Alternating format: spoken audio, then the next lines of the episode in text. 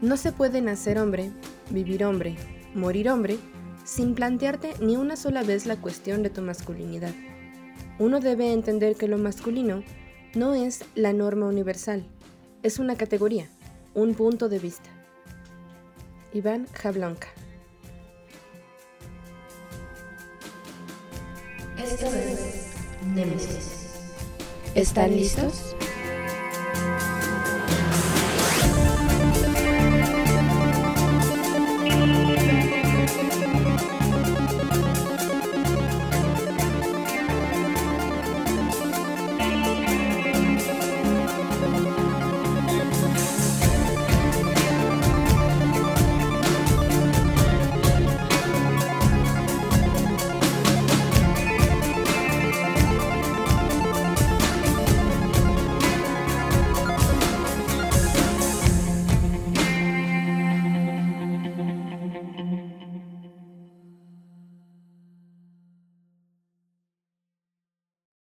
Sin más preámbulo, vamos a la segunda parte del conversatorio. Comenzamos.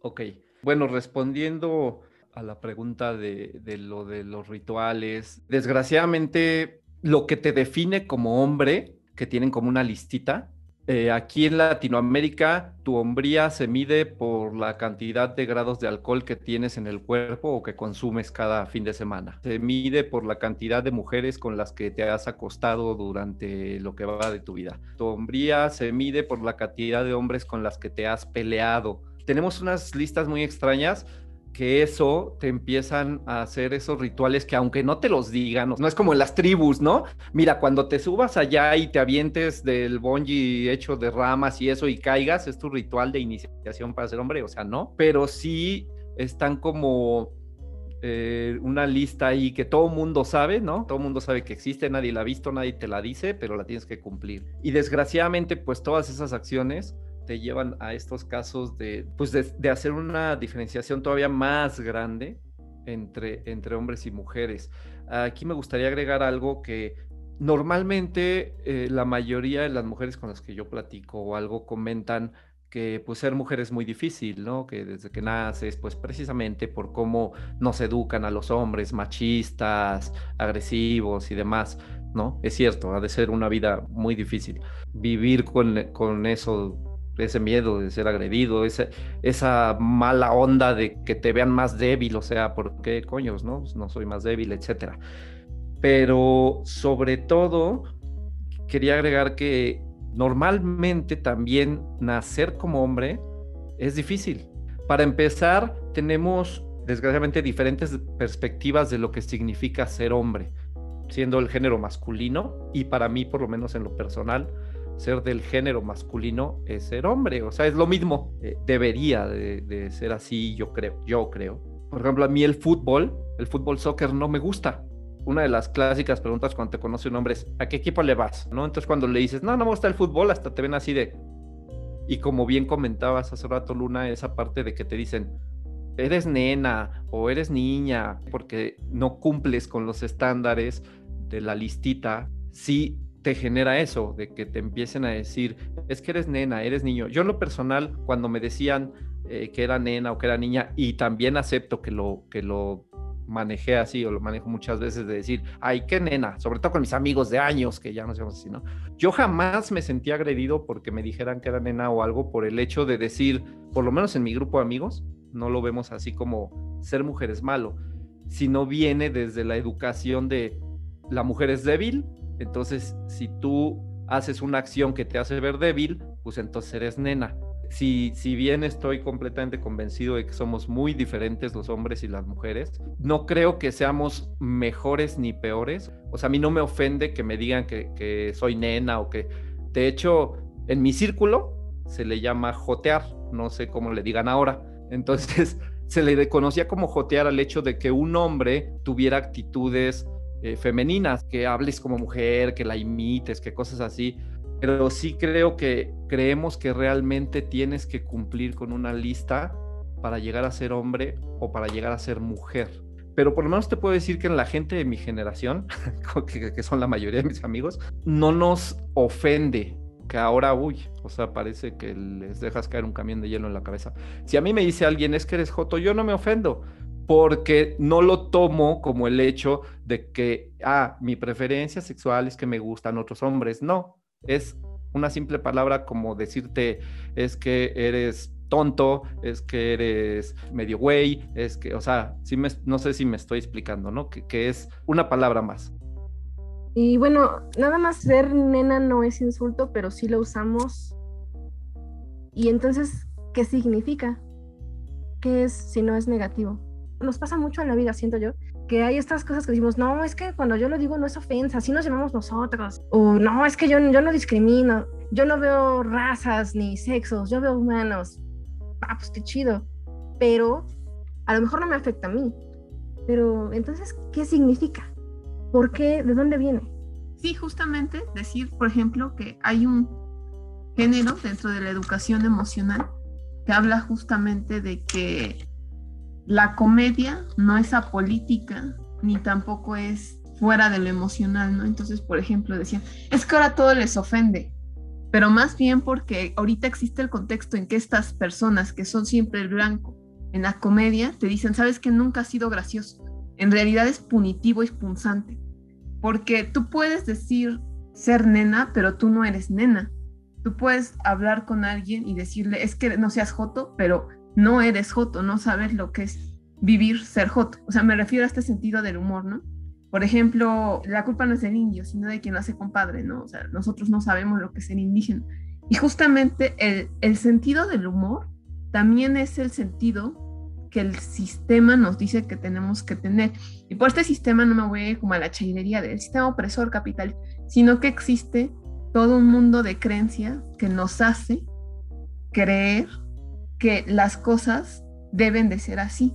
Y creo que el rompimiento de la generación tiene que ver mucho con que somos más las personas en las generaciones que venimos después de la generación X, hablo de los millennials y de los centennials, que a la hora de socializar nuestra sexualidad y las mujeres de socializar ciertas cosas que nos pasan, entonces nos damos cuenta, sabes que en realidad no es divertido. Entonces creo que no es tanto que nos ofenda, sino que estos temas están saliendo a la luz cuando nos podemos burlar de otra persona, hay, hay dos actos, ¿no? En la comedia. Uno es la comedia que se usa para desprestigiar y entonces por eso es gracioso. Y lo que hace es burlarse de quien no tiene cosas, entonces lo gracioso es que esa persona no tiene, sino que le falta. Y la otra es burlarme de lo que me falta a mí. Entonces siempre tiene que ver con la carencia. Digo, es interesante hablar que justamente la comedia y la forma que hablar que nosotros decimos que es jerga también está cargada de violencia. Lo que se pide es, bueno, ¿por qué necesito decirle a alguien que es Joto? Por ejemplo, la otra vez me metí en YouTube y estaba viendo una pelea del Canelo. Entonces todos los, todos los comentarios era, la, la Canela no luchó bien. Ay, pero eso fue pelea de niñas. a ver, los hombres de de les gustó la pelea, o sea, fue, fue así. Sí, justamente tiene que ver con esta idea de que lo que no es hombre, lo que no es masculino, es de lo que te puedes burlar. Por ejemplo, las mujeres ahora dentro del feminismo, cada vez que tú de repente haces estos bromas de, es que no seas hombre, es sumamente castigado, ¿no? Ay, ven, están haciendo lo mismo. pareces vato. Pareces vato, ¿no? Y entonces ya no es gracioso porque ahora se habla de, de, otro grupo, ¿no? Entonces justamente es pensar que el lenguaje es un ejercicio de poder.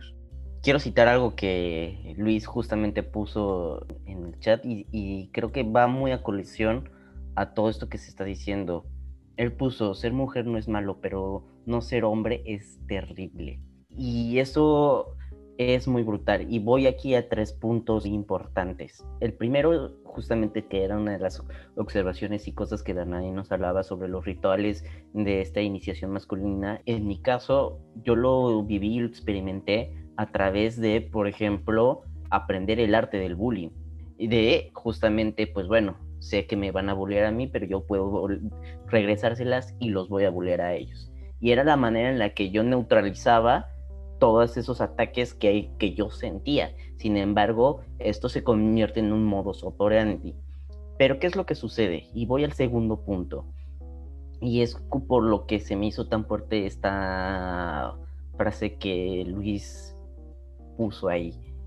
Hubo una ocasión, habíamos ido al estadio mis primos y yo a ver un partido de fútbol, pero todo el camino fue una dinámica bastante violenta y agresiva. Lo, lo que sería el bullying giraba en torno a a descategorizarme como hombre, categorizándome como homosexual. Entonces, cada palabra que decía, cada cosa que mencionaba, que, que yo aludía, todo se era, tomado a, doble sentido y me encasillaban como, como si fuera un hombre homosexual. Yo me acuerdo que en ese momento me hicieron sentir terrible. Ya ahorita que lo pienso, no, no es que uno se, no es que me haya sentido terrible por el hecho de que piense o vea que la homosexualidad sea algo malo, sino justamente cómo te neutralizan como hombre y cómo te nulifican con una práctica muy agresiva y muy violenta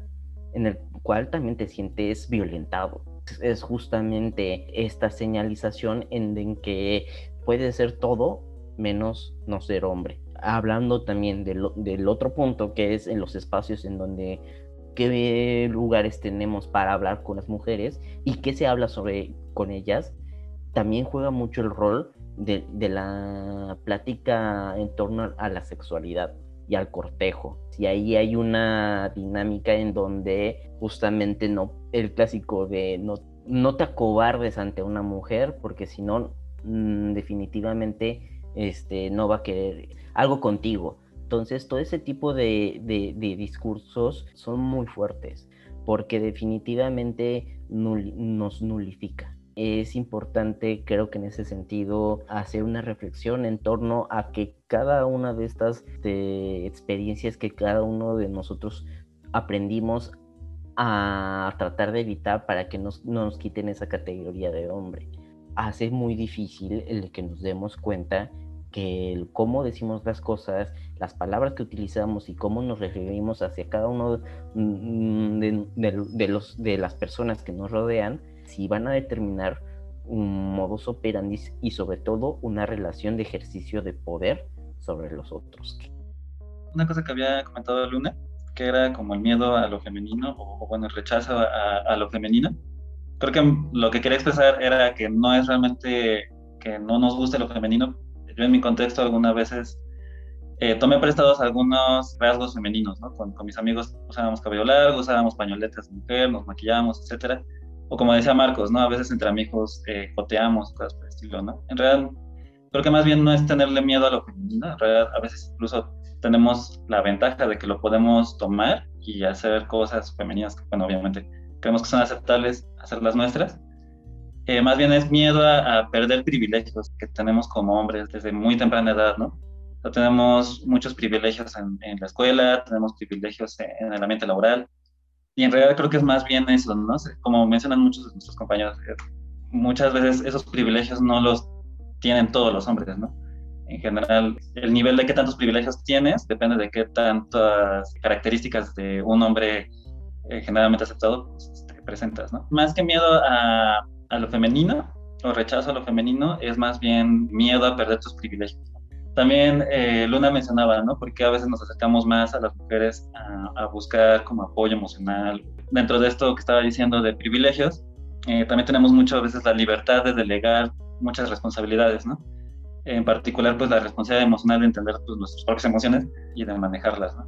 Entonces, muchas veces delegamos eh, el rol hacia las mujeres de que ellas tienen que interpretar cómo nos sentimos, ¿no? Eh, por nuestro lenguaje corporal, expresiones que decimos, o sea, de alguna forma no nos preocupamos por entender nuestras propias emociones, sino se los delegamos, ¿no? A una pareja, a una amiga o algo por el estilo. En realidad ni siquiera nos ponemos a pensar, ¿no? Que, que ellas eh, estén iluminadas o, que sean establemente, emocionalmente más estables, ¿no? Sino más bien es como es un rol de que ellas interpretan nuestras emociones y, que de alguna forma tienen que, manejarlas, ¿no? Y, nosotros pues nos deslindamos de eso, ¿no? Es parte de nuestros eh, privilegios. Claro, ¿no? Ya después uno pues, ya toma sus propias decisiones, ¿no? De si quiere buscar apoyo psicológico o, quiere buscar una forma diferente de comunicar sus propias emociones o de compartirlas, ¿no? Eso ya es, es otro asunto. Creo que más bien miedo a perder tus privilegios como hombre, al, al parecer menos hombres de, de, lo normal, ya se ha mencionado mucho, ¿no? Lo han mencionado muchos nuestros compañeros. Y, bueno, no sé, en algún punto en la experiencia individual muchas veces o casi nunca representa la, la experiencia colectiva, ¿no? Creo que afortunadamente de una u otra manera nos hemos cuestionado nuestros comportamientos o nos hemos cuestionado cómo nos hemos comportado como hombres con, con otros hombres o con mujeres, ¿no? Pero creo que, creo que lo difícil es lo siguiente, ¿no? O sea, tal vez en tu experiencia cotidiana, individual, te comienzas a, a, diferenciar, ¿no? Algunas actitudes, ¿no? Que, que probablemente no son sanas o, o, o, apoyan, ¿no? Que haya una desigualdad entre, entre géneros. Pero bueno, creo que, creo que lo importante es cuestionarse, ¿no? ¿Por qué tenemos privilegios? Si realmente queremos perderlos. Y también que pues ser hombre no es necesariamente ni bueno ni malo, o que los rasgos eh, necesariamente masculinos no son ni buenos ni malos. Saber si hemos aprovechado, nos hemos de alguna forma eh, propiciado, ¿no? Aprovechar estas eh, características eh, a nuestro favor. Yo creo que tal vez tampoco del todo es malo, a veces depende de tu contexto, ¿no? A veces pero bueno, es una cuestión de gestionar diferentes cosas. Que uno, tal vez de su forma individual, tiene el privilegio de incluso cuestionarse qué es, qué es ser o no hombre, si tienes o no privilegios, pero supongo que ya el siguiente paso, pues si lo puedes compartir, ¿no? Es una de las cositas por las que va a veces este ejercicio de conversación, y no digo este específico en, en particular, sino de, muchos grupos justo de las nuevas masculinidades y esto a veces es creo que una de las cosas como de puntos de inflexión como de a ver para empezar analiza qué tienes en tu rol de hombre creo que yo lo puedo platicar simplemente pues desde lo que soy que es pues heterosexual hombre y cis porque creo que hay ciertos puntos en los cuales el camino pues efectivamente toma direcciones divergentes pero creo que lo más importante ya se mencionó hace rato es que alguna vez leí que ser hombre no es, más que ser una cuestión de género, es una cuestión de estatus. Y ahí viene lo difícil, porque ya platicamos hace rato de los rituales de iniciación, pero cuando yo entré a la secundaria y a la prepa, no sé si a alguien más le pasó, me dijeron, felicidades, entraste a esta preparatoria, pero lo difícil no es entrar, lo difícil es mantenerte en la escuela. Y creo que ese es el detalle con el ritual de iniciación, que quizás se le da, quizá en esa expresión se le da una importancia que sí tiene, pero que es medio insuficiente. Lo difícil es mantener el estatus. Y, esa, esa situación de mantener el estatus que te da el ritual de iniciación es una presión constante y es una presión muy, muy latente. A nosotros creo que de una manera más mediante ejemplos que mediante palabras, se nos enseña que solamente siendo verdaderamente hombres vamos a tener un determinado valor en la vida. Y, y, solo teniendo ese determinado valor en la vida vamos a tener derecho a afectos y vamos a tener derecho a respeto. Y solo teniendo esos afectos y ese respeto vamos a poder tener pues lo que se podría considerar una vida digna. Que al final del día tener esa vida digna pues de una u otra manera es más bien los, uno, los privilegios que, mencionaron ahorita, y dos, pues prácticamente son derechos humanos básicos. Ya dijeron antes que pues debería bastar con que naciéramos genética y, genitalmente hombre para que se nos considerara hombres, pero la verdad es que no, la verdad es que tenemos que probar en todo momento y prácticamente con todos nuestros actos que somos hombres pues bueno, pasando directamente a esto que mencionan de, no sé si se pueda meter en el podcast, pero si no, supongo que ya lo estarán quitando del sonido, pero, o sea, directamente lo que es no seas vieja y no seas puto, son la antítesis de ser hombre. O sea, el detalle está en que no hay otra referencia, digamos, en la cultura popular de lo que es no ser como tal un hombre y por eso es directamente lo que pongamos en el bullying o al momento de estar ofendiendo a alguien se utiliza. Pero yo coincido con todos los demás, no se utiliza porque, porque intrínsecamente sea malo, sino porque te quita tu identidad como hombre.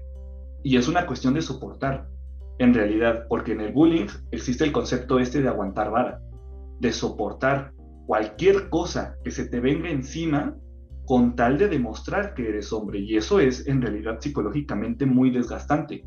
Pero aflojar al momento de que se te está agrediendo o no responder, en realidad quita hombría, así como lo quita no evidenciar un montón de cosas más, como por ejemplo permitir que algo más, que alguien más o que algo más sea agredido, como por ejemplo demostrar que te falta valor para ciertas cosas o, o demostrar que no eres lo suficientemente proactivo o lo suficientemente impulsivo. Son todos ese tipo de cosas y, cuando uno hace el recuento de todo, todo lo que tienes que hacer para probar todo el tiempo que eres hombre, pues te das cuenta de que es prácticamente lo que rige tu día a día. En todas las acciones que haces tienes que estar demostrando que lo eres. Y del otro lado, o sea, creo que hay algo que también me gustaría rescatar, que es el concepto que estuvieron manejando de lo que es jotear.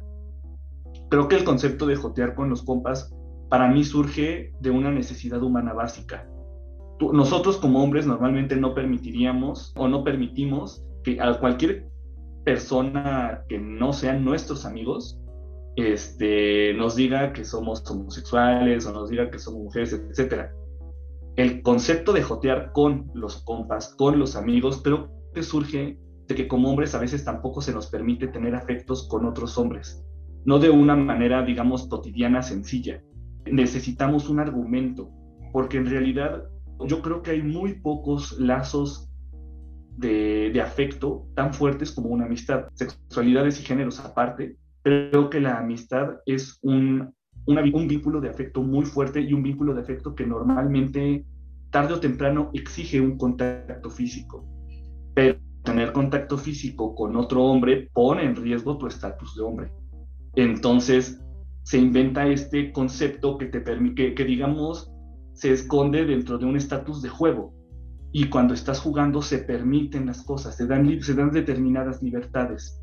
Porque en el acto de, de fingir, por decirlo así, un determinado grado de homosexualidad, en realidad lo que se está haciendo es esconder por debajo la necesidad de afecto que a veces se tiene del contacto genuino, de un afecto genuino por otros hombres. Todo todos los impulsos que son escondidos detrás de las apariencias de ser hombres, creo que son buena parte de todo lo que ahorita podría estar generando los problemas que nos afectan en la actualidad. Ya se mencionó hace rato, por ejemplo, la presión que se tiene en los hombres por demostrar o por lo menos aparentar que eres constantemente sexualmente activo.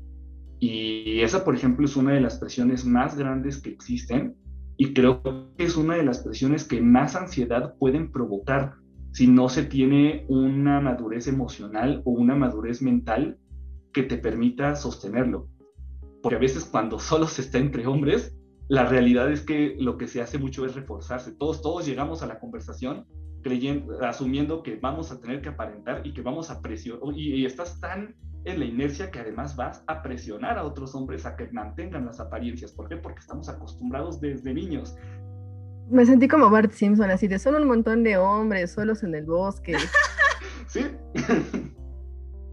Eh, bueno, yo solamente quiero eh, recordar que muchas de las situaciones de las listas que tiene que, poner una persona para que se le considere hombre están dictaminadas y son totalmente eh, creadas por tal vez una sociedad, tal vez una religión, tal vez una cultura, tal vez una mezcla de todas estas. Y es por eso que dudo que exista una persona que te pueda decir, yo soy hombre por esto y esto y esto y ya. O sea, todas esas reglas, todos esos requerimientos siempre son creados por alguien o por algunas personas bajo una bajo un deseo, bajo un concepto.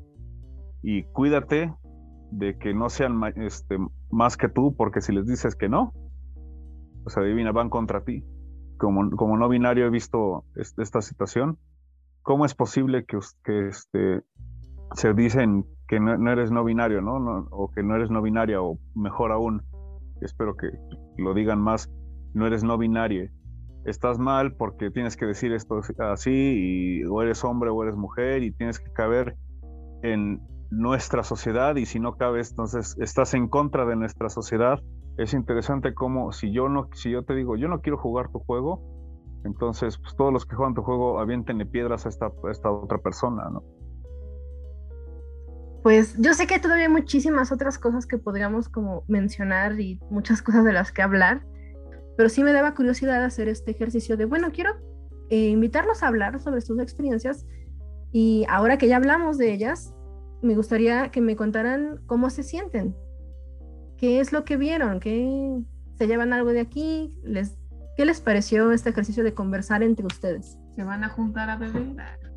Ya en el trabajo había tenido un ejercicio similar. La verdad es que no surgió como un taller de masculinidades ni nada de esas cosas, sino simple y sencillamente como una plática de amigos. Pero en el trabajo fue la primera vez que me di cuenta de que todos los hombres que estábamos en el trabajo y tomando en cuenta que entre nosotros nos considerábamos muy diferentes, todos vimos el complejo del hombre de segunda categoría cuando éramos jóvenes. Entonces, eso a mí me habla mucho de cómo esta especie de presión para cumplir con ser un hombre es tan inalcanzable como común. La compartimos todos, pero pues resulta que tampoco podemos confesar. Creo que uno de los motivos por los que no surgen estos espacios de, para verdaderamente confesar que somos vulnerables, que nos sentimos presionados, que no tenemos ganas de estar probando 24/7 que somos hombres, es que eso es una de las cosas que te quitan la credencial de ser hombre. Lo más curioso para mí es que cuando empiezo a verdaderamente confesarme con, con amigos con los que tengo verdaderamente confianza, resulta que todos nos lo preguntamos y todos nos lo cuestionamos, pero ninguno puede hablar. Creo que ese es el dichoso pacto, o ese es el famosísimo pacto que ha estado tan en boga últimamente. No es que, lo, no, es que no se rompa solamente porque exista una especie de solidaridad masculina en el que por debajo, en el que en fiestas secretas todos nos estrechamos la mano y nos decimos qué bueno que hiciste esto. En realidad es más bien que sabemos que salir de esa categoría tiene un costo y que entre hombres, porque fuimos educados con ello, puede ser un costo violento y puede ser un costo crudo. Lo siguiente, y eso es una pregunta que quiero hacerles a ustedes como feministas en realidad, si nosotros, por ejemplo, les hacemos el comentario de que cuestionar la masculinidad de un hombre o hacerle cuestionarse o, que se le cuestione abiertamente y que se ponga en tela de juicio su estatus como hombre es lo que verdaderamente puede desatar el nivel más agresivo de un hombre.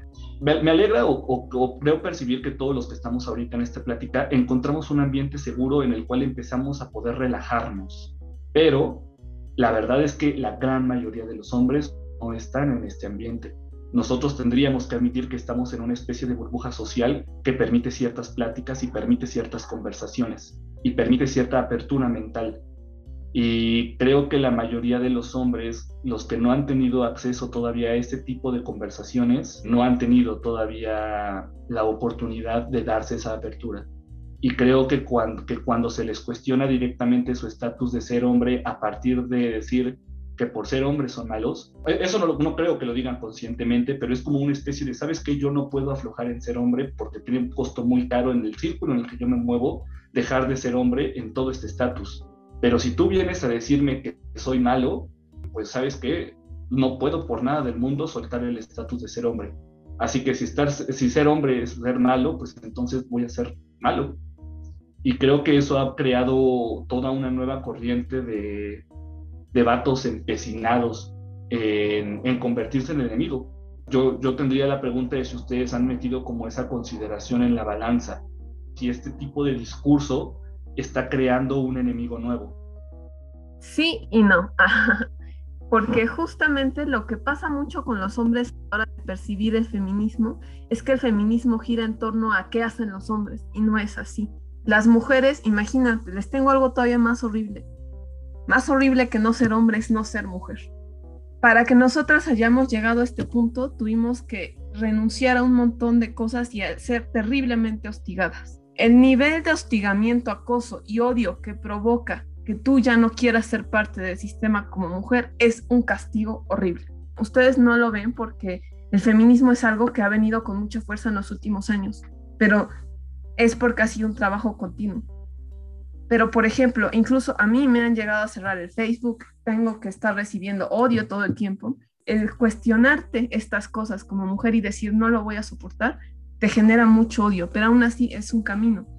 Y este, este, esta cosa del monstruo hombre lo hemos discutido mucho en los círculos feministas, pero tiene que ver con que no hay respuesta por parte de los hombres. Entonces, cuando no hay respuesta, lo que va generándose es que se reafirma el mito. Lo que pasa es que ustedes no lo ven más que superficialmente porque justamente como hombres se les ha enseñado que solamente lo que es público, lo que está en los espacios, lo que discursivamente se dice en las noticias y en los espacios públicos es lo que cuenta. Pero el feminismo se cocina desde casa, se cocina desde los espacios íntimos, se cocina entre ella y yo, por ejemplo. se trata todo el tiempo de hablar de las pequeñas cositas, de lo que pasa en el cotidiano. Entonces crece y crece y crece hasta que se sale a los espacios públicos. Toda esta ola que ustedes ven se ha estado haciendo desde ese año. Desde el 2016 salió el hashtag mi primer acoso y no hay respuesta por parte de los hombres. De repente no somos las mismas feministas las que generamos estos espacios, ustedes no los generan. Entonces, ¿qué es lo que pasa?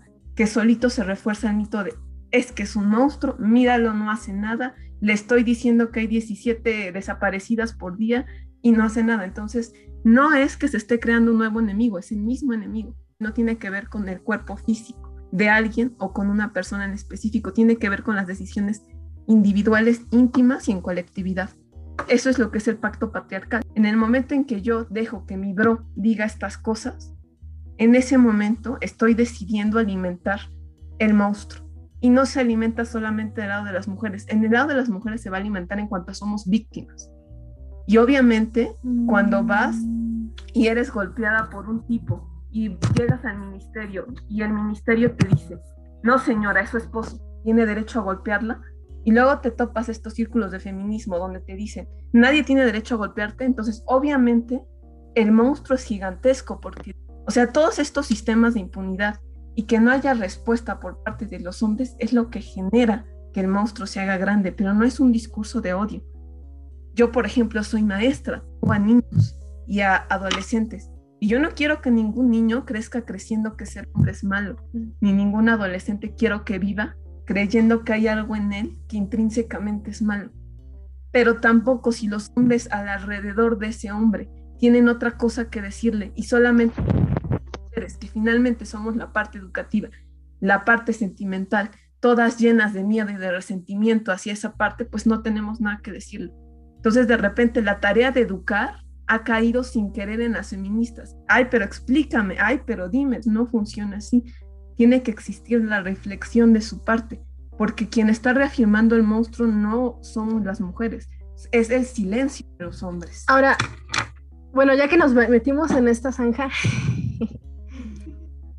em, una cosa que yo sí quiero acotar es que yo entiendo, es que ah, yo entiendo que ha de ser muy difícil, pero también es muy complicado porque también en mi experiencia a veces de acercarme un hombre, o que a veces cuando vienen te preguntan como de, a ver, cuéntame, ¿qué es tú, feminista? Es como de, híjole, es que si vienes con esta actitud, yo ya sé que no te voy a, o sea, que te entrega tú lo que me estás diciendo es que te tengo que convencer de algo. ¿Por qué te tengo que convencer de algo? quiero este, ajá. Y, y, ojo, también hay otra cosa, que hay mujeres que yo sí estoy de acuerdo en que demonizan muchísimo al ser hombre. Yo estoy de acuerdo. Pero también creo que la razón por la que tienen este discurso viene de, lugares. No estoy diciendo que por eso esté bien y que vamos y que, que tengan derecho a demonizar todo lo que quieran y, a, ir con un discurso de cortar penes, pero también creo que hay momentos en los cuales tenemos que preguntarnos, ok, esta persona que me está tirando tanto odio, ¿de dónde viene? ¿Y por qué lo está haciendo? Yo me lo tengo que preguntar cada vez que recibo violencia de otro hombre o incluso de otra mujer, pero generalmente de otro hombre, como de, bueno, pues es que él me dice esto por estas cosas. No lo justifica, pero que un hombre me objetive o me sexualice o me agreda no me vuelve, o sea, yo sé que no tengo que ser entonces un objeto sexual ni un objeto de violencia, ni yo tengo que trabajar en mí también esa parte.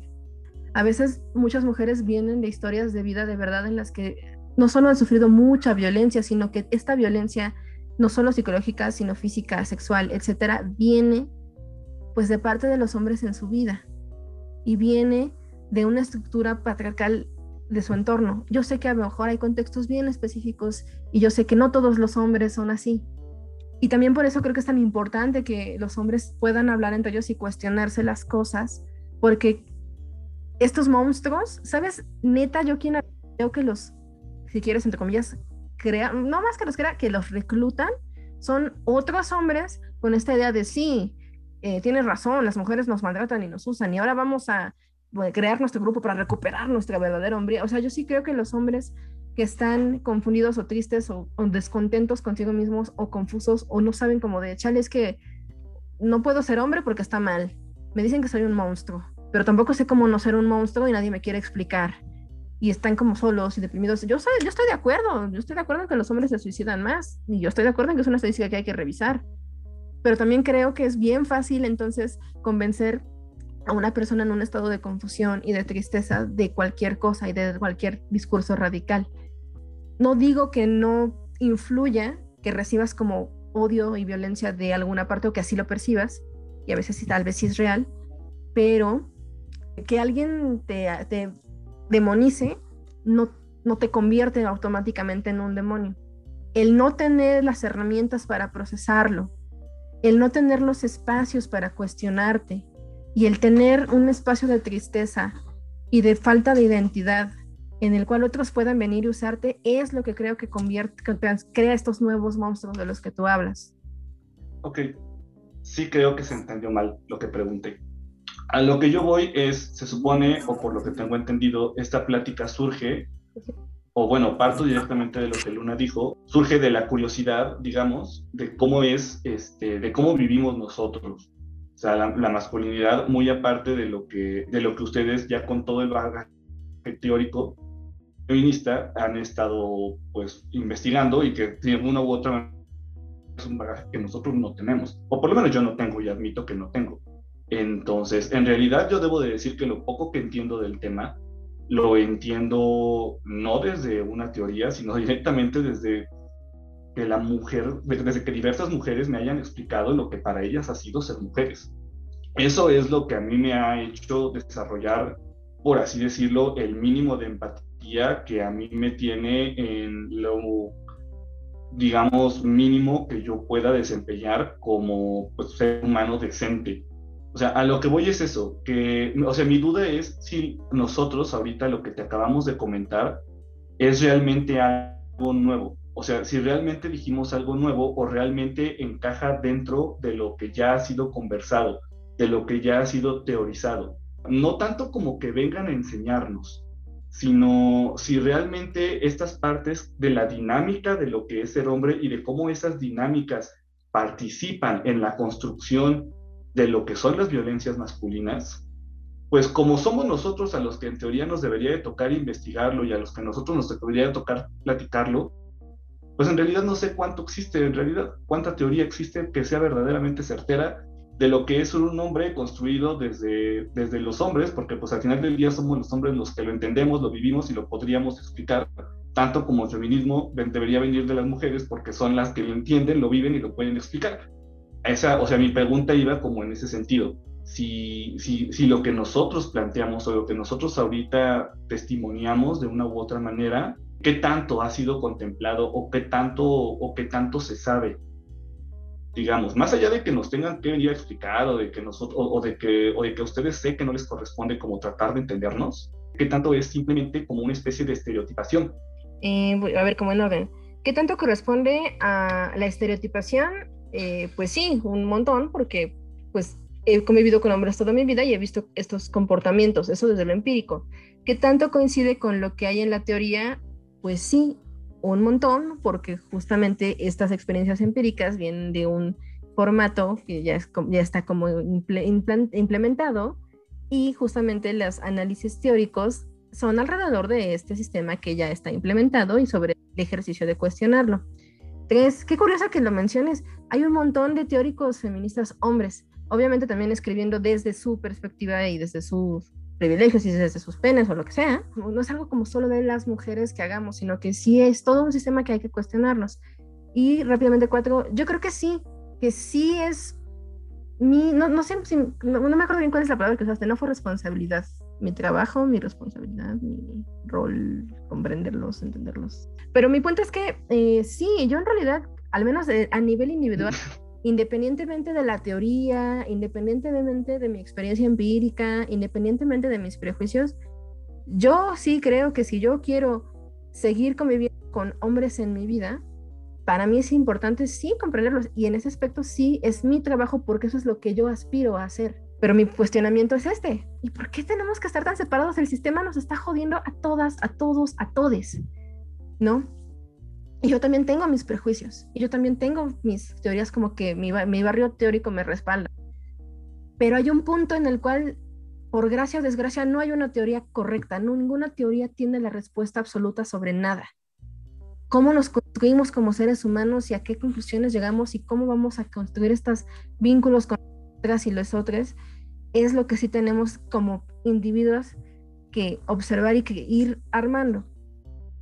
Pues ya nada más para, para cerrar, como dices, yo creo, en mi punto de vista, es que pues todo depende de la perspectiva, obviamente, de las cosas. Digo, yo que me dedico a esta onda de, pues imagínate, a, trabajar con las emociones de la gente. Entonces, hace rato que decías, tengo 27 años y estoy encontrando apenas mis herramientas emocionales y todo, y yo dije, ¿cómo puede ser posible? Yo tengo 44 y todavía no las encuentro. Entonces, este, eh, sí, sí estoy convencido por lo que veo con la gente, o por lo menos con la gente que me ha tocado en los cursos y conferencias, todo esto que hago, es que obviamente todo depende de perspectivas, ¿no? Porque todos tenemos perspectivas diferentes y ellas vienen de las creencias y las creencias vienen de la educación que te dan de niño, de lo que escuchas desde que estás chiquito hasta más grande y de lo que te acomoda, obviamente. Y difícilmente nos vamos a poner de acuerdo en general el mundo. Yo estoy convencido de que lo primordial es el respeto y que yo creo que ser hombre es muy difícil, como decía Luis, es un trabajo de todos los días. Ser mujer es me imagino, no puedo asegurar, que es muy difícil estarte cuidando de, una ola de tipos, estar luchando porque te tomen en cuenta, este, porque vales lo mismo, ¿no? Porque puedes hacer lo mismo más o menos como sea que, que un hombre, o sea, ha de estar muy cañón esa parte también, ¿no? Pero sí creo y trabajo mucho en ello de que lo principal, y hasta lo apunté aquí, que le recomiendo yo siempre a la gente, lo ideal es trabajar sobre de ti, sobre de lo que tú sientes, lo que tú piensas, sobre tus metas, sobre lo que tú quieres hacer y después identificar al otro.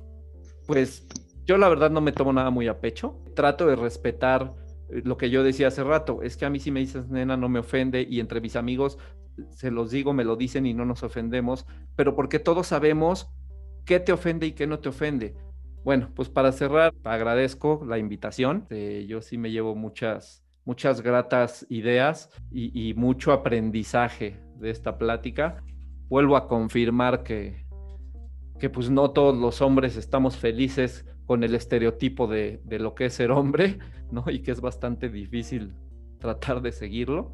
Y, este, y una parte también agradable de, del lado feminista con ustedes, que como bien dicen, tenemos solo una perspectiva, una cosa que hemos escuchado, y muchas veces pues solo nos basamos a lo que como bien dice Anae, nos pasan en la tele, nos ponen las noticias, se ve en el Facebook, etcétera, pero me da, me, da una grata sorpresa escuchar esa parte de que no se trata de ser enemigos, porque de eso debe ser, ¿no? E, eso debe ser, y de hecho no debería de haber un, movimiento feminista ni debería de haber un movimiento machista, según yo, debería haber un movimiento humano por la igualdad. Nada más para cerrar sobre esto, yo no sé si no debería de haber un movimiento feminista porque por lo menos sé cómo afectaría mi vida el que no lo hubiese habido. Y digo, no, qué bueno que, qué bueno que lo hay. Comentario chusco, habría que preguntarnos si no estamos ofendiendo a las nenas al compararlas con nuestros amigos. Este, y bueno. Yo les propongo que digan como brevemente qué se llevan, pero brevemente. Pues básicamente agradecer. Estos espacios los tenemos que ir trabajando. Para mí ha sido una liviane y esperanza. Sobre todo esperanza y el saber de que no soy el único que se está preguntando estas cosas, que no soy el único que se ha sentido así en algún momento de su vida y que no soy el único que tal vez tiene el deseo de querer cambiar todas esas cosas que a lo largo de su vida ha visto cómo pudieron afectar a otras personas. Y es el enorme deseo que las futuras generaciones puedan aprender de, de estos trabajos que nosotros hacemos para que no tengan que sufrir todo lo que a nosotros nos ha tocado sufrir y sobre todo que las víctimas no tengan que padecer todo lo que les ha tocado padecer. Yo eh, simplemente como querer eh, mencionar, ¿no? ¿Qué es lo que me llevo y qué es lo que puedo como eh, comentar? Eh, sí, para cualquier persona como, bueno, en general hombre que esté como encontrándose con este contenido en algún momento, mencionar que tal vez sean pocos, haya muy pocos, pero sí existen algunos espacios en donde pues eso, son círculos de hombres en donde se, come, se, se, cuestionan todas estas cosas. No es como que estén empezando a, generarse, más bien están empezando como a, a, como llegar más como a la luz, ¿no? Que eso es justamente lo que queremos. Ya están ahí, ya se pueden encontrar. Hay algunos, eh, tal vez no sean como suficientes, pero es eh, bueno para empezar. Este incluso también, aunque sea simplemente solo este pequeño como momento, también genera movimiento, ¿no? Y es muy valioso recordar también que jamás en mi vida he conocido un hombre que sea como, que no sea complejo. Todos han sido complejos y la única diferencia es que lo notan o no lo notan o lo esconden, justamente por lo que hablamos, ¿no? Porque creo que con lo que yo también, yo también me llevo y justo como mencionaba Jorge, y creo que si ha sido como un tema muy complejo o tal vez un eh, demasiado demasiado eh, trabajo para la mente, que espero que no, espero que sea como lo mejor recibido posible. El mensaje que se pueden llevar los demás hombres que escuchen esto es, todos tenemos como esta, esta preocupación de no ser como, de no poder como encajar, que siempre está ahí, ¿no? Y no solo eso, sino que en realidad querríamos como quitarnos ese peso de encima en algún momento, o sea, queremos aspirar a algo diferente, pero no, no se comenta justamente por miedo o cosas por el estilo, pero el reconocer que todo hombre, o por lo menos muchos hombres ya estamos como empezando a reconocer esto en nosotros mismos y en el otro, ayuda como a poder romper este patrón invisible, ¿no? Pues como conclusión sería lo mismo. Si eres hombre y ya llegaste hasta esta parte del podcast, significa que al igual que todos nosotros supongo, más o menos te has estado preguntando un montón de las cosas que platicamos y para mí, para mí siempre ha sido muy alivianador saber que no soy el único que realmente se ha sentido así y que se ha querido quitar esa presión de encima. Y creo que eso sería lo que verdaderamente podría ayudar a que pues a que se expanda o a que se relaje más bien y se empiece a deshacer esta especie de sistema que verdaderamente es lo que nos tiene a todos encarrilados en una actitud y en una psicología en la que difícilmente vamos a poder pues encontrarnos de una manera orgánica con el feminismo a menos que la tengamos deshecha. Y creo que una parte muy importante es trabajar desde uno mismo, en el sentido de, acá, si te dicen si eres hombre o no eres hombre, tómatelo con calma, nadie puede quitarte o ponerte tu calidad de hombre. El que seas hombre o no seas hombre no te define como persona, ¿no? Entonces también te puedes identificar como lo que tú quieras. A veces uno no se puede, no puede escapar de esos lugares, a veces estamos muy eh, metidos en eso, pero a, pesar de que no pueda haber como un cambio dentro de la comunidad, siempre hay como espacios o puedes buscar como otros lugares, cosas por el estilo, ¿no? Entonces siempre va a haber alguien que esté dispuesto a escucharte, siempre va a haber alguien que esté dispuesto a echarte la mano y si no, pues hay que ampliar el círculo de búsqueda, pero no, no quedarse solo con esa parte. Y bueno, este, muchas gracias por, por compartirnos esto, ¿no? O sea, siempre es bien complicado esta parte y gracias también porque el podcast nos, nos permite este espacio. ¿no? Pues nada más cerrar con un poco con lo que comenté. Eh, no hay que olvidarnos que independientemente de las historias individuales de cada uno, hemos tenido la fortuna de cuestionarnos varias cosas, pues seguimos teniendo privilegios, ¿no? A menos que uno lo haga muy notorio, cuando uno sale a la calle, la primera imagen que da es de que eres un hombre. Entonces eso hace que no te enfrentes a la misma violencia, ni al mismo trato, ni... hay una desigualdad real, ¿no? Eh, de alguna forma hay que tratar de mandar un mensaje diferente, ¿no? A, a distintas generaciones. Lo bueno es que eh, gracias a ustedes tenemos oportunidad de discutir con personas nuevas, de entender otros puntos de vista, pues que por lo menos sea un incentivo para pues, personas que están, eh, como han dicho todos, ¿no? Eh, inquietas o insatisfechas, ¿no? Con, con lo que es ser hombre y con lo que es convivir con, con todo el mundo, ¿no?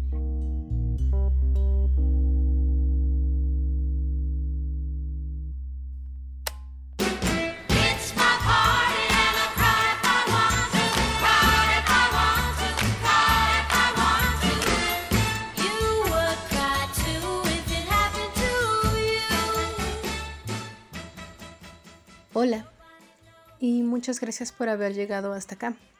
La verdad es que me tardé en sacar este episodio muchísimo más de lo que yo misma planeaba y esperaba y principalmente tiene que ver con que ahora vendría la parte más compleja, que es hacer alguna clase de reflexión, analizar qué es lo que hemos aprendido. Ahora que escuchamos hablar a los hombres, cómo cambió nuestra vida y nuestras perspectivas. Y la verdad es que no sé por dónde empezar.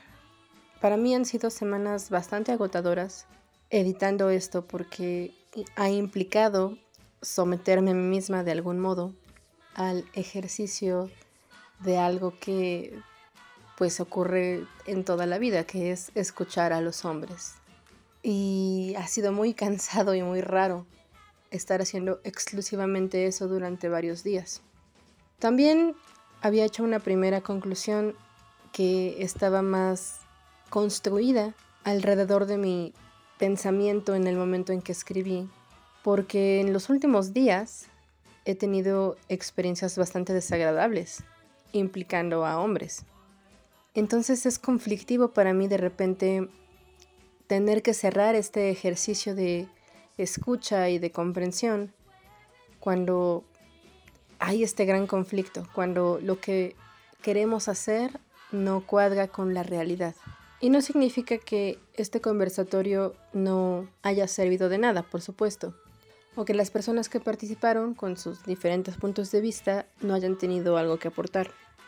Así que vamos a hacer un pequeño esfuerzo por hacer un comentario final respecto a esto, en señalar por lo menos algunas de las cosas que para mí fueron más valiosas.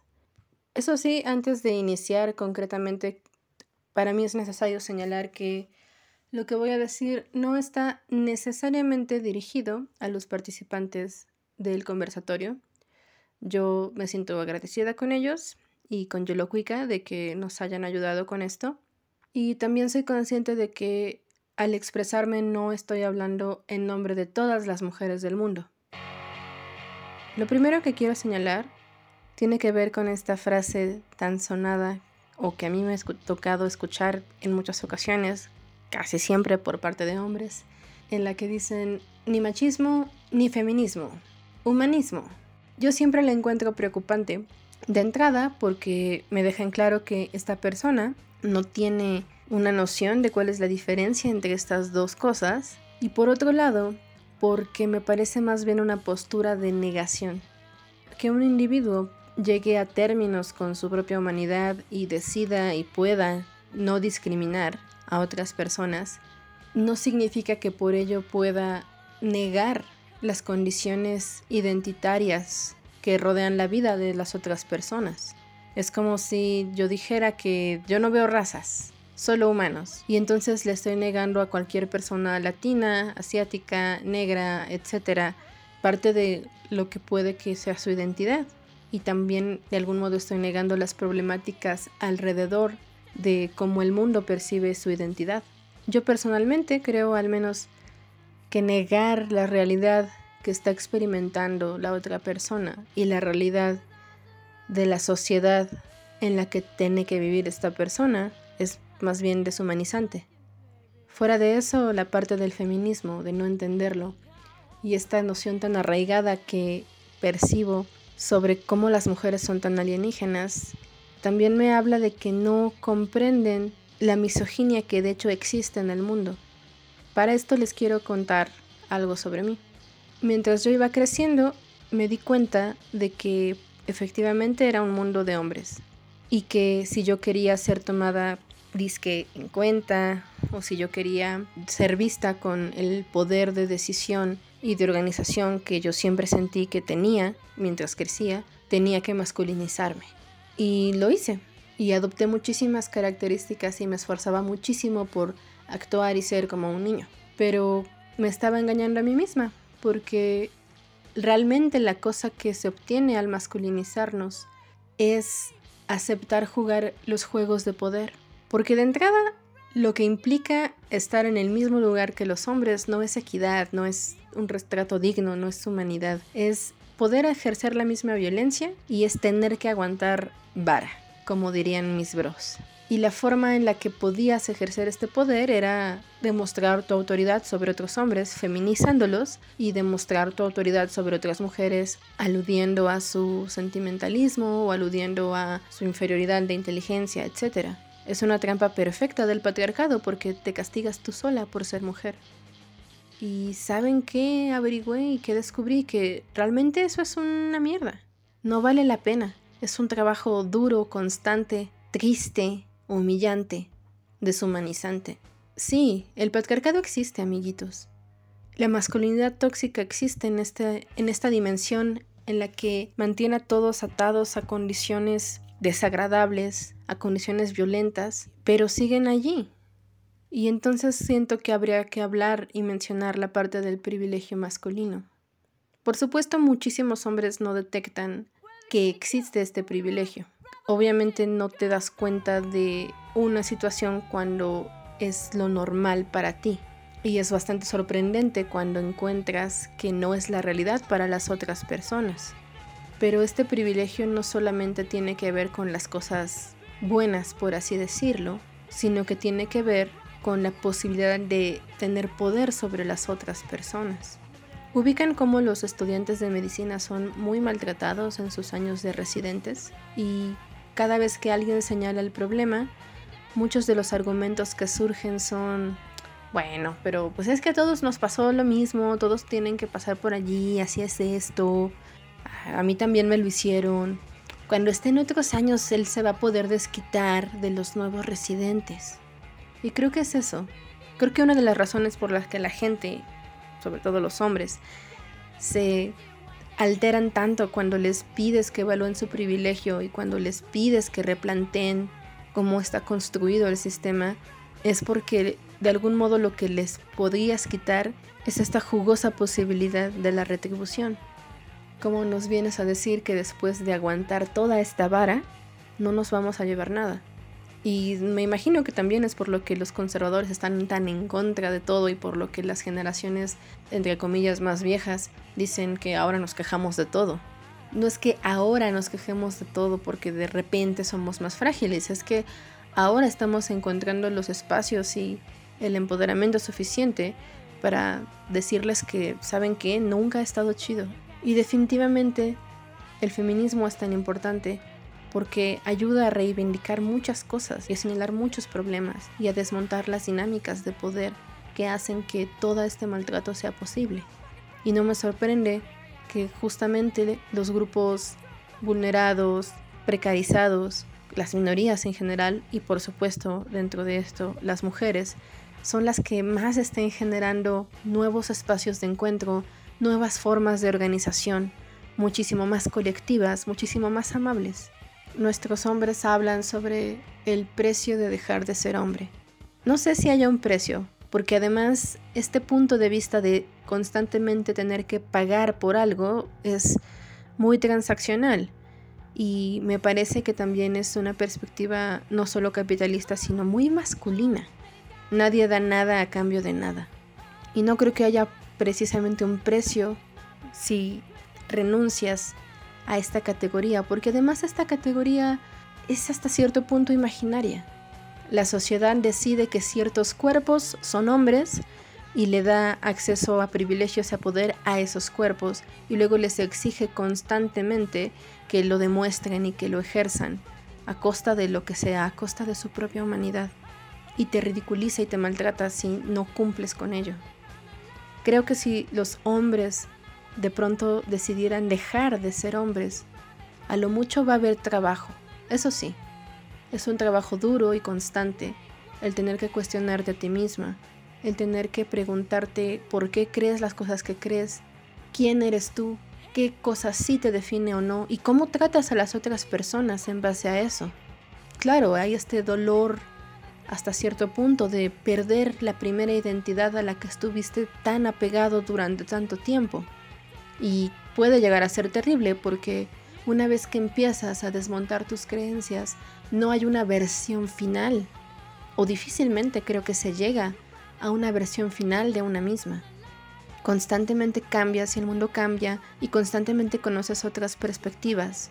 Y el ejercicio de empatía te conmina a tratar de entender a estas otras personas. Y creo que en gran medida por esto es que me interesaba realizar este conversatorio, porque muchas de las cosas que nos dicen nuestros compañeros cuando hablan, la verdad es que para mí no son propiamente nuevas.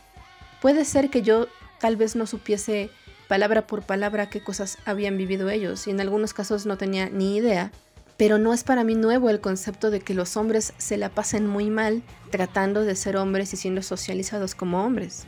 El sistema está muy jodido. Todo este maldito sistema está mal. Todas y todos y todes nos la pasamos muy mal. Y entonces habría que preguntarnos, ¿quién está ganando en este juego? ¿A quién beneficia realmente todo esto? ¿Por qué lo seguimos tratando de sostener a costa de rompernos la espalda y el alma? El precio por dejar de ser hombre. Tal vez va a haber algo de ostracismo social, de rechazo, de burla. Se me hace curioso este miedo tan grande hacia esas cosas, porque por lo que nos cuentan, son experiencias que ya han tenido a lo largo de su vida. Y este gran sentir de ser un hombre de segunda categoría, claro que me es muy familiar, porque adivinen qué, las mujeres históricamente somos seres humanos de segunda categoría. También para mí es conflictivo. Tal vez ya no tanto el ser mujer como parte de mi identidad. Es curioso, pero para mí ser mujer es conflictivo cuando tengo que enfrentarme a los hombres. Porque es temporada de calor y no puedo salir a la calle en short sin que de repente alguien me esté siguiendo. Y eso da miedo. El miedo. A lo mejor algunos de estos hombres podrían decirnos, no, no, no, es que el precio que uno pagaría por dejar de ser hombres es eso, que te golpeen o te humillen o incluso hasta te maten. Déjenme decirles que admitir ese miedo es admitir la profunda misoginia que existe en la sociedad. En muchas ocasiones he leído a mujeres transexuales comentando que parte del odio que la sociedad tiene hacia ellas es esta especie de traición a su género asignado. ¿Cómo te atreves a querer dejar de ser hombre? ¿Cómo te atreves a feminizarte? Nuestros colegas nos dicen que no es que ser mujer o ser homosexual sea intrínsecamente malo, sino que no ser hombre es muy malo. Al mismo tiempo que nos dicen que se definen muchas veces por oposición, entonces lo que no es hombre es mujer o homosexual.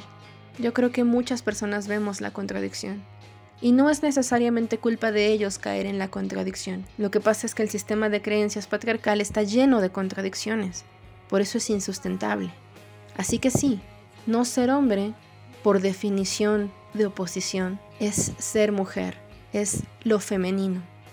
Por eso el feminismo tal vez también es tan importante para mí, porque implica la reivindicación de lo femenino y la protección de lo femenino. ¿Y por qué querría ser masculino en un aparato en el cual lo masculino lo que te da es permiso de joderle la vida a otras personas. Y creo que nadie debería de sufrir, mucho menos a causa del género que te asignaron o que eventualmente encontraste para ti. Pero una vez más, es complejo. Y algunos de los comentarios que hemos recibido a raíz de la primera parte del conversatorio eran hombres diciendo, a mí también me ha pasado eso, esa es mi experiencia. Hace poco bromeaba con un amigo y le dije que yo tenía una actitud de vato porque cuando alguien me contaba un problema, yo de inmediato tenía ganas de darle una solución. Y él me dijo que sería aún más vato si después de escuchar el problema de otra persona, yo inmediatamente me dedicara a contarle mi problema y, explicarle por qué yo me la paso peor. Me preocupa un poco que al final en esto resulte el conversatorio que los hombres que lo pueden llegar a oír se limiten a ver estas opiniones y testimonios como un reflejo de sí mismos que valide su propio sufrimiento y que valide su propio lugar en el sistema, cuando las conversaciones son para comunicarnos, para poner en común, para construir y mejorar la realidad. Pero claro, esa es mi opinión. Por mi parte, la verdad es que he terminado muy cansada no solo de editar este audio larguísimo en el cual he escuchado a los hombres una y otra vez, sino también como de repente sentirme inmersa en este rol de ser quien escucha y cuida a los hombres. No todo está perdido. Hay uno que otro hombre que incluso me trata con horizontalidad, con quien de verdad me siento como una persona y no como un opuesto a hombre o como otro bro más. Y eso es muy bello.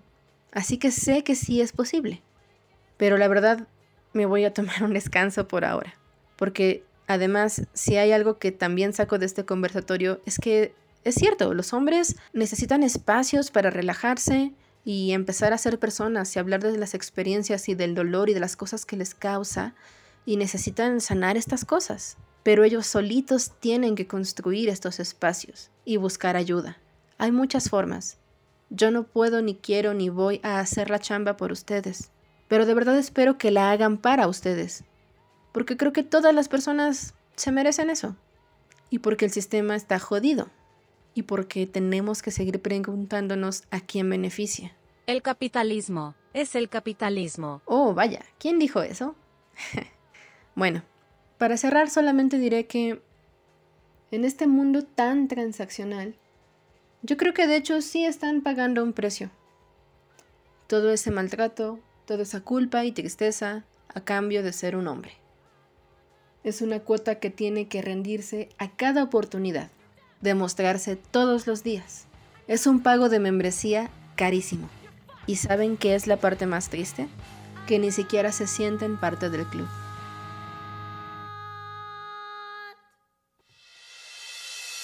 De momento, hasta aquí dejamos el tema de los hombres. Muchísimas gracias por haber llegado hasta acá. Toda la bibliografía recomendada y los temas musicales se pueden encontrar en la descripción, como siempre. Esto fue Nemesis. Yo soy Luna. Hasta pronto.